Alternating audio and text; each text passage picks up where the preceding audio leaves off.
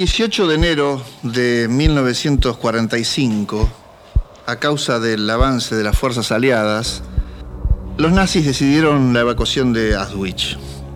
Ante la evidencia de que Alemania perdería la guerra, se concentraron en dos objetivos.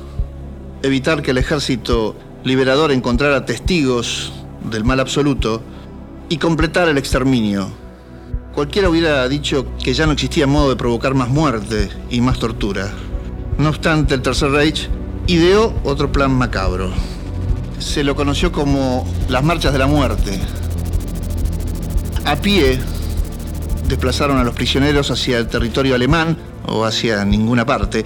El destino era lo de menos. Lo que contaba era ir matándolos por el camino. De hambre, de sed, de agotamiento, se iba muriendo la gente. A quien trastabillaba, le disparaban al que caía lo remataban. Más de 66.000 personas salieron de Auschwitz en el nevado anochecer del 18 de enero. Antes de abandonar la tierra polaca, 15.000 de ellos ya habían muerto. El resto siguió marchando hacia los campos de concentración de Alemania o perdiendo la vida en esta nefasta travesía. Auschwitz, como ustedes saben, fue un complejo de campos de exterminio que comenzó sus operaciones en mayo de 1940. Allí funcionaban las cámaras de gas y los hornos crematorios, de noche y de día. Dicen que cada 24 horas un promedio de 6.000 vidas eran sofocadas en esa abominable creación del nazismo. Allí se explotaban los prisioneros como mano de obra esclava en fábricas de la industria alemana.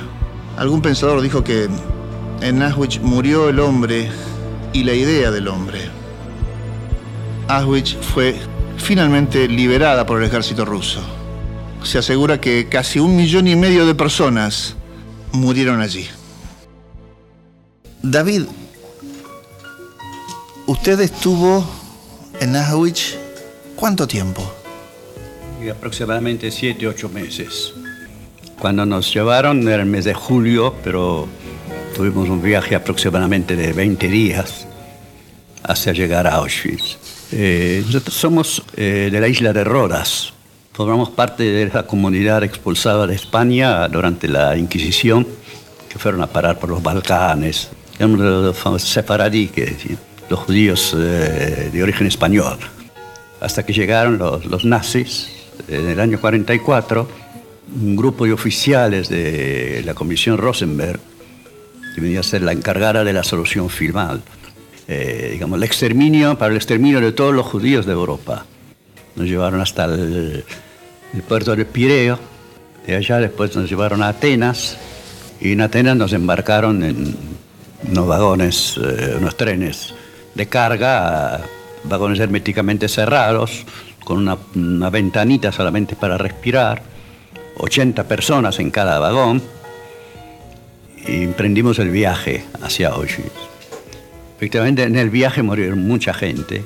El, tren cada tres días tenía, paraba en el campo, teníamos que abrían las puertas, teníamos que sacar los, que, los muertos, sacábamos, eh, vaciábamos la cuba para hacer nuestras necesidades, y así, hasta llegar a Auschwitz. una vez que llegamos a Auschwitz, nos abrieron las puertas, nos sacaron a los palos y a todos, nos hicieron poner en fila, hombres y mujeres por separado y nos hicieron la primera selección. Los derecha iban para el trabajo y la izquierda eran las cámaras de gas y los crematorios. De 1800 que, que éramos, eh, digamos, el grupo nuestro, solamente 400 fuimos para el trabajo. Después, bueno, al final de la guerra, de los 400 quedamos 150 vivos. Del resto, mi padre y mi madre fueron directamente ya eliminados. Y tenía tres hermanas y un hermano. Mis tres hermanas también fueron para el trabajo, pero no sobrevivieron. Y un hermano mío se salvó en Bergen-Belsen. Después de un tiempo, después de la guerra, me reencontré con él. La gente, compañeras esqueléticos que estaban, con la cara hundida, los ojos hundidos y el brillo de los ojos que preanunciaba la muerte. Era como si la muerte estuviese acechando para llevárselos. Y esta gente no duraba más que un día o dos como máximo. Era el preanuncio de la muerte, porque se veía los ojos tenían un brillo eh, de muerte, no, que, no, que no, iban, no podían sobrevivir y pasaba exactamente así. Al día siguiente no existía más. Nosotros nos íbamos a dormir, cuatro o cinco en una de estas eh, camastros de madera, y a la mañana nos levantábamos, uno quedó muerto, ya no se levantó, pero sin quejarse sin nada, quedaba, se, moría tranquilamente, quedaba muerte sin, sin saber nada nosotros. No nos dábamos cuenta de que había muerto. ¿Y cómo fue aquel 27 de enero del 45 cuando vieron los soldados rusos que ingresaban al campo? ¿Cómo fueron esas últimas horas? Eh, para nosotros eh, la libertad no nos produjo ninguna alegría, porque estábamos tan mal, tan malas condiciones, que no sabíamos si íbamos a sobrevivir o no. Eh, yo cuando me liberaron ya pesaba 38 kilos, pero esqueleto. Y cuando llegaron los rusos, empezaron a ver la cantidad de muertos desparramados, nos vieron a nosotros en el estado en que estábamos, eh, se pusieron a llorar, se ponían, eh, no, sabían, no sabían cómo actuar.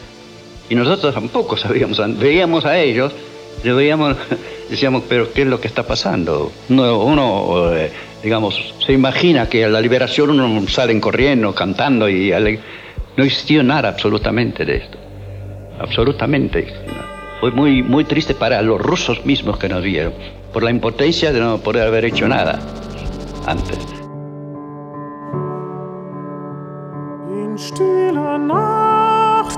haben wacht, ein Stimme Grund zu klagen, der Nacht gewinnt hat süß und tief.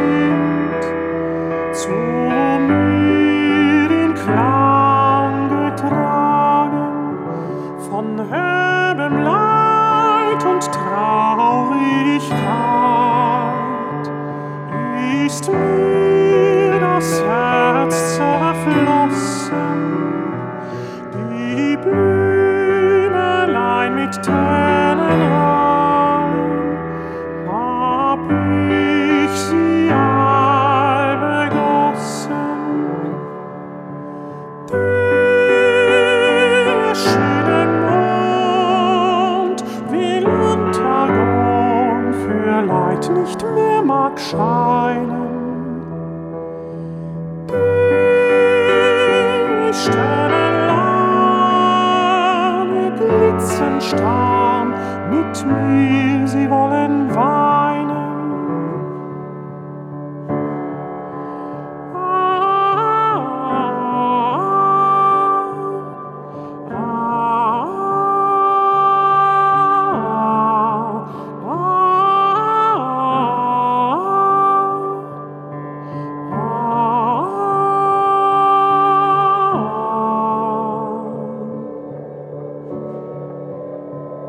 Ein Vogelzahn noch Freude.